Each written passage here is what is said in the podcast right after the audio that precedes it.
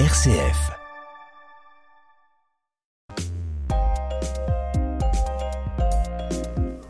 Alors, dans son remarquable ouvrage, Joël, le guide de la Lune, l'astronome irlandais Patrick Moore nous racontait en 1965 qu'à Londres, la Société internationale pour la Terre plate tenait régulièrement ses assises pendant que la Société allemande de recherche géophysique prétendait pour sa part que la Terre est à l'intérieur d'une sphère creuse où se trouve enfermé le Soleil. Eh ben, comment peut-on croire à des choses pareilles Un jour, disait-il, il avait mis en rapport les membres de ces deux sociétés et la correspondance qui s'en suivit valait son pesant d'or, dit-il. Ah, pourtant, aujourd'hui, la Société de la Terre plate compte des adeptes, même en France. Oui, le chiffre peut paraître exagéré, démesuré. Il représenterait entre 15 et 19% des Américains et un peu moins de 10% des Français, selon différentes études portant sur les, les adeptes des théories du complot. Ah, c'est bien la peine pour les Américains d'avoir photographié la Terre depuis la Lune. Hein. Oui, d'autant que la rotondité de la Terre est connue depuis Pythagore et Aristote, sans oublier Eratosthène qui calcula la surface de la Terre dès le IIIe siècle avant Jésus-Christ, ou le persan Al-Biruni, dont nous avons parlé il n'y a pas si longtemps, qui a déterminé avec justesse son rayon aux alentours de l'an 1000. Mhm. Et quand réapparaît le mythe de la Terre plate Au XIXe siècle, sous la plume d'un socialiste anglais, Samuel Burley Robotham, l'auteur de Zététique Astronomie, Earth Not a Globe en français, astronomie zététique, la Terre n'est pas une sphère. Et comment envisage-t-il la Terre? Circulaire, mais totalement plate comme un camembert, ou un brie, si on préfère, mais bordée d'un mur de glace infranchissable de 125 000 km de long, surplombé d'étoiles autour duquel, autour desquelles le Soleil tourne en 24 heures. Et ces élucubrations ont eu du succès? Non, non, non. Ah elles vont tomber dans l'oubli, ce qui est d'ailleurs une très bonne chose, hein, je te l'accorde. Sauf qu'elles vont réapparaître en 1956 sous les, la, la plume des fondateurs de la Flat Earth Society, la société de la Terre plate, et surtout connaître un réel succès aujourd'hui grâce aux réseaux sociaux et à YouTube.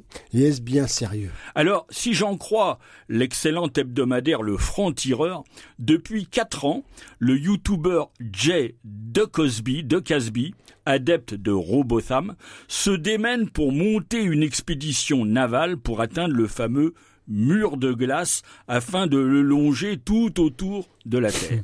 125 000 km, c'est trois fois la circonférence du globe terrestre. Bah, bon courage en tout cas. Hein.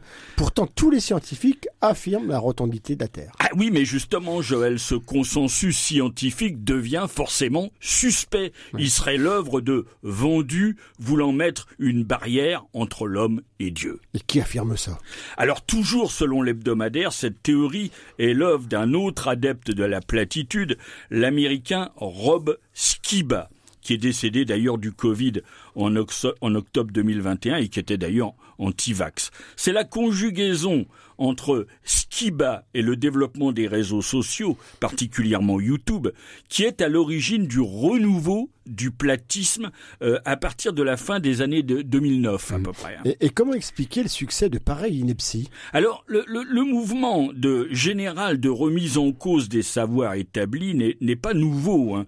La, la croyance selon laquelle une affirmation validée par des décennies de travail scientifique, l'affirmation que ça n'aurait pas plus de valeur qu'une simple opinion, c'est pas nouveau, c'est pas récent. L'épistémologue Thomas Kuhn écrivait déjà que les théories scientifiques disparaissent non pas parce qu'elles sont démontrées fausses, mais seulement parce que les chercheurs qui les défendent finissent tous par mourir. Hein. Un autre philosophe des sciences, Paul Feyerabend, a, a toute sa vie défendu l'idée d'un relativisme de la connaissance, affirmant que le discours de la science n'est finalement que le discours d'une catégorie socio-professionnelle, celle des chercheurs scientifiques, et qu'il n'aurait finalement pas plus de valeur que, que celui du dernier des charlatans. Ah oui, bref, avec un tel discours, il n'existe plus de vérité du coup. Il n'y a plus que des opinions. C'est ça, Joël, nous entrons dans l'ère de la post-vérité.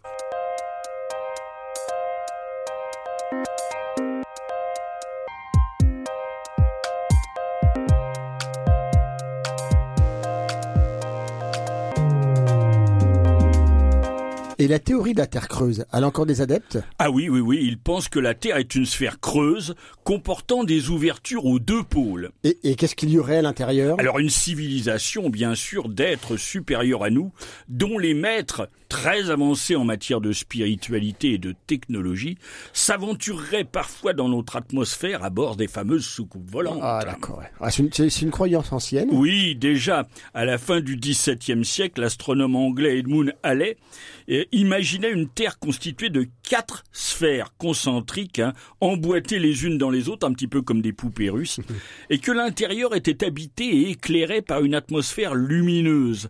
Halley pensait même que les, les aurores polaires étaient la conséquence de la fuite de ces gaz lumineux à travers la croûte terrestre qui était plus mince au pôle. Il ne manquait pas d'imagination quand même. C'est vrai. Au début du 19e siècle, un Américain, Symes, reprit l'idée avec tant d'ardeur et de passion qu'on a même donné son nom aux deux prétendues ouvertures polaires, hein, les trous de Symes.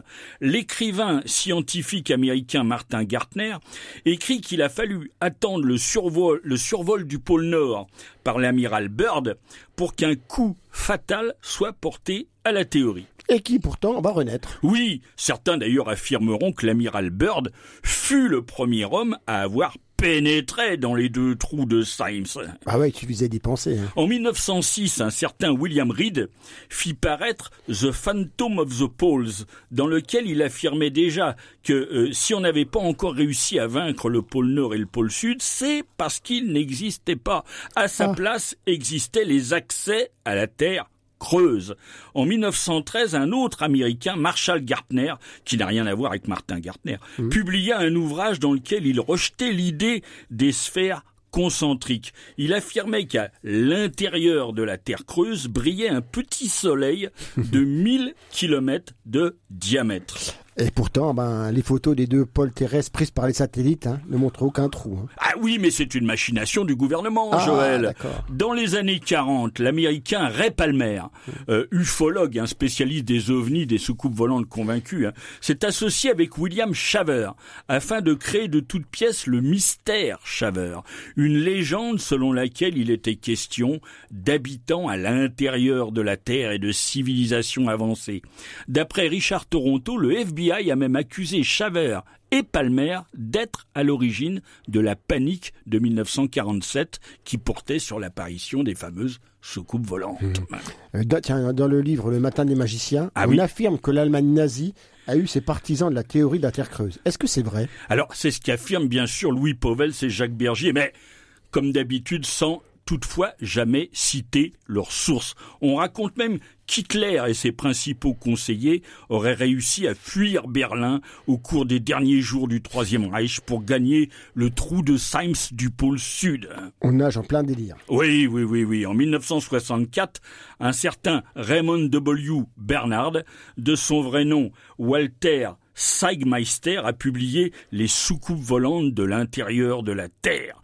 L'ouvrage rassemble toutes les croyances associées au mythe de la Terre creuse, y compris celles qui voudraient que le, le peuple esquimau, hein, les Inuits, Oui. viennent de l'intérieur de la Terre où réside une civilisation avancée, bien sûr, qui à l'occasion vient faire du tourisme dans notre monde à bord des ovnis, hein, les soucoupes volantes. L'auteur du livre affirme même, sans rire, que Chavert avait euh, appris avant Albert Einstein les secrets de la théorie de la relativité auprès des habitants de la Terre creuse, hein, bien Eh, sûr. on serait tenté de rire quand même de tous ces cas absurdes. hein.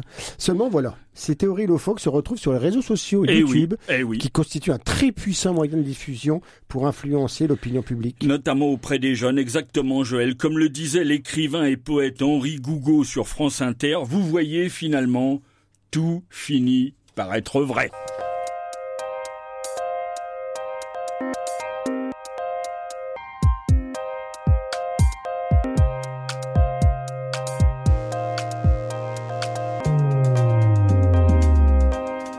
Plus affligeante, plus incroyable, plus effrayante encore que la croyance en une terre plate ou une terre creuse, Joël. On voit sur les réseaux sociaux se développer le mythe absurde de la Fédération galactique. Et c'est quoi la Fédération Galactique? Une alliance de civilisations extraterrestres qui serait secrètement en contact avec les gouvernements des États-Unis et d'Israël. Israël, comme par hasard, hein, tiens, on sent que l'antisémitisme n'est pas loin. C'est sûr, les adeptes de ces croyances, issus de la sphère de l'ufologie, c'est-à-dire des ovnis, hein, se rapprochent aujourd'hui de la mouvance conspirationniste de l'ultra-droite. L'un des plus connus, David Icke, figure de, de l'ufologie britannique, dans son ouvrage qui a pour titre The Answer, la réponse, hein, glisse vers des obsessions de l'ultra-droite sous couvert d'ufologie. Il décrit un monde contrôlé dans l'ombre par les, les reptiliens, une, une race d'extraterrestres de lézards pouvant d'ailleurs parfois prendre l'apparence humaine. Mais s'inspire de la série télé de science-fiction, un V, qui reposait sur le même oui, scénario. Oui, hein. c'est vrai. Oui, et ce genre de croyance délirante atteint parfois des sommets. C'est ainsi que le premier ministre de Nouvelle-Zélande hein, a dû prouver publiquement qu'il n'était pas un extraterrestre reptilien. On croit rêver. John Kay a dû se justifier et se soumettre à une visite médicale après qu'un habitant d'Auckland ait déposé une requête officielle sur ce sujet. J'ai vu un médecin ainsi qu'un vétérinaire, et tous deux ont confirmé que je ne suis pas un reptile, a répondu très officiellement le Premier ministre à cette question incongrue. Et qui avait déposé cette requête officielle? Shane Warbrook, un citoyen d'Auckland qui avait déposé un, une Official Information Act auprès du bureau du chef du gouvernement. Il demandait toute preuve démentant la thèse selon laquelle John Kay serait en réalité un reptile alien usant de la forme humaine pour conduire à l'esclavage. Hein. Et, et c'était en fait c'est l'idée, c'est l'idée que développait David Icke, l'auteur britannique, qui affirme que depuis bientôt 30 ans, que les reptiles humanoïdes dominent secrètement le monde. Ah, D'accord. Et qu'a répondu le Premier ministre néo-zélandais? Alors, il a confirmé qu'il n'était certainement pas un reptile, qu'il n'avait jamais été dans un vaisseau spatial ni dans l'espace, et il a précisé même que sa langue était pas trop longue non plus. Ah ben, il manque pas d'humour.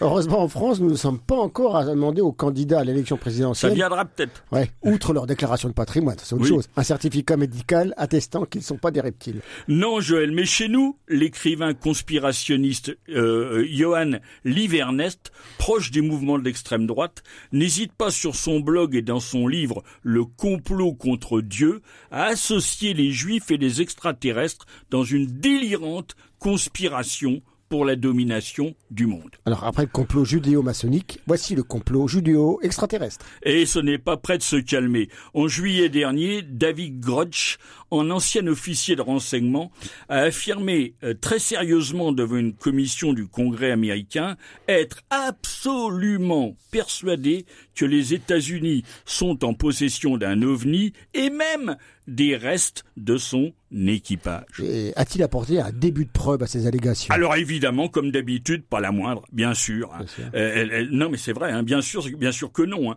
La- la- la- il a indiqué ne pas pouvoir livrer de détails supplémentaires en public, s'agissant bien sûr d'informations secrètes classifiées. Euh, selon lui, le gouvernement américain, Joe Biden en, en tête, cache volontairement des informations au public, mais aussi au Congrès. Ah, Et quelle sera euh, notre conclusion à nous? Ben nous, notre conclusion, ce sera que plus le mensonge est gros, plus il passe. C'est ce Ouais, que disait déjà Joseph Goebbels. Dans notre monde hyper connecté et à l'ère de la post-vérité, Joël, ce n'est plus la raison du plus fort qui est la meilleure, mais bien celle du plus fou. Et ce n'est pas rassurant. Au revoir à toutes et à tous, au revoir Bernard et à bientôt pour un autre Juste Ciel. Au revoir, Joël.